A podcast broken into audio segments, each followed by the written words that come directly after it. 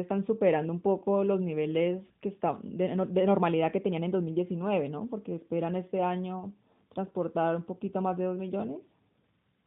Sí, dos millones y medio casi, dos, Y en millones 2019 cuatrocientos decía que fue más o menos cuánto, señor Alfonso, como para hacer la comparación.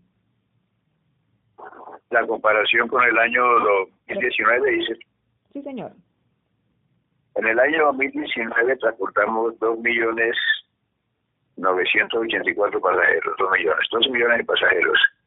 Y en el año 2022 vamos a transportar dos millones quinientos mil en siglas redondas. Eso equivale casi a un, un se- 24% más en relación con el año 2019, que es el año con el cual uno debe comparar. Exacto. O sea, aquí sí. este periodo del año 2020 las comparaciones distorsionan todo.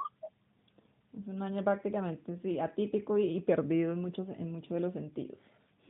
Exacto. Señor Alfonso, hablemos entonces, porque usted me está comentando que van a abrir pues nuevas rutas a nuevas ciudades, pero específicamente hábleme cuáles son primero pues las rutas nuevas que abrieron el año pasado y este año cuáles van, cuáles van a ser. ¿Qué oportunidad van a tener los pasajeros de viajar con la aerolínea?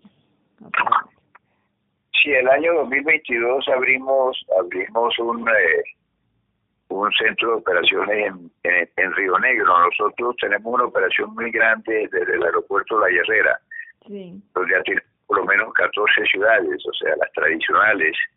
Pues eso incluye Quito, Apartado, eh, Pereira, Armenia, eh, todas estas. Pero en el año 2022 vamos a adicionar a todas esas ciudades. Eh, vamos a adicionar unas ciudades donde no han tenido operación aérea. Por ejemplo, vamos a ir a Paipa.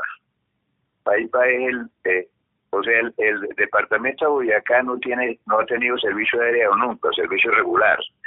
Ha tenido algunos servicios charter, algunos Sí. pequeños, pero es servicio regular.